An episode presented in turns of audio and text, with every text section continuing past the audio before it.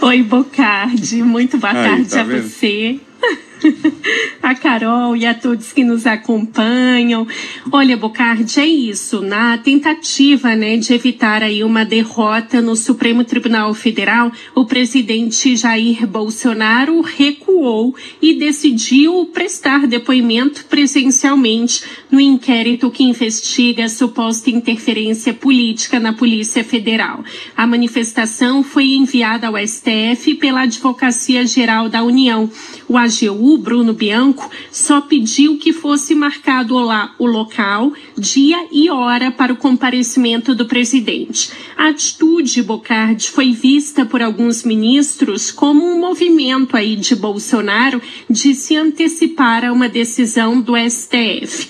Na corte, há o um entendimento de que investigados como é o caso de Bolsonaro, devem prestar depoimento presencialmente mas a atitude também foi vista como uma tentativa de pacificação por parte do presidente da República. Com o recuo, o Supremo não precisaria mais decidir a forma do depoimento, o que evitaria mais um desgaste institucional entre os poderes. Bocardi.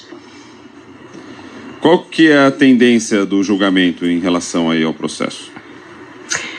Pois é, com quem eu conversei, com interlocutores próximos a ministros, me disseram que a previsão é de que Alexandre de Moraes, que é o relator, declare a perda de objeto do recurso e o julgamento seja cancelado.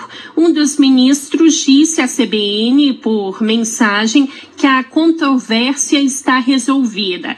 Inclusive, o julgamento do processo que estava previsto para ser retomado hoje foi retirado de pauta pelo relator, ministro Alexandre de Moraes. Durante a sessão, ele disse que precisava de mais tempo para analisar o pedido da AGU.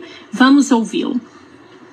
Eu acabei de receber é, em mãos uma petição protocolada pelo eminente advogado-geral da União, Dr. Bruno Bianco, em que é, Sua Excelência, em nome do presidente da República, o presidente Jair Bolsonaro, manifesta, e, e leio aqui entre aspas, abre aspas, manifesta perante essa Suprema Corte o seu interesse em prestar depoimento em relação aos fatos objeto deste inquérito mediante comparecimento pessoal. Como acabei eh, de receber, peço a retirada para analisar o prejuízo do agravo.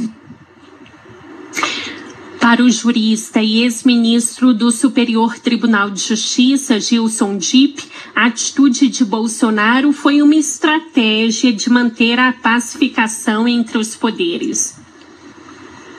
O presidente agora, tentando demonstrar que está numa fase mais equilibrada, ele venha dizer que concorda com o depoimento presencial, deixando a ele só a escolha do dia, hora e local. Eu acho que seria mais ou menos nessa linha em que ele está sentindo com as expressões de todos os lados. E não vale a pena brigar por uma coisa que ele saberia que não iria ganhar. E aí a gente lembra, né, Bocardi, que o julgamento estava parado desde o dia 8 de outubro do ano passado, portanto, um ano. Desde então, só o primeiro relator do caso, então decano Celso de Mello, havia votado para determinar o depoimento de Bolsonaro presencialmente.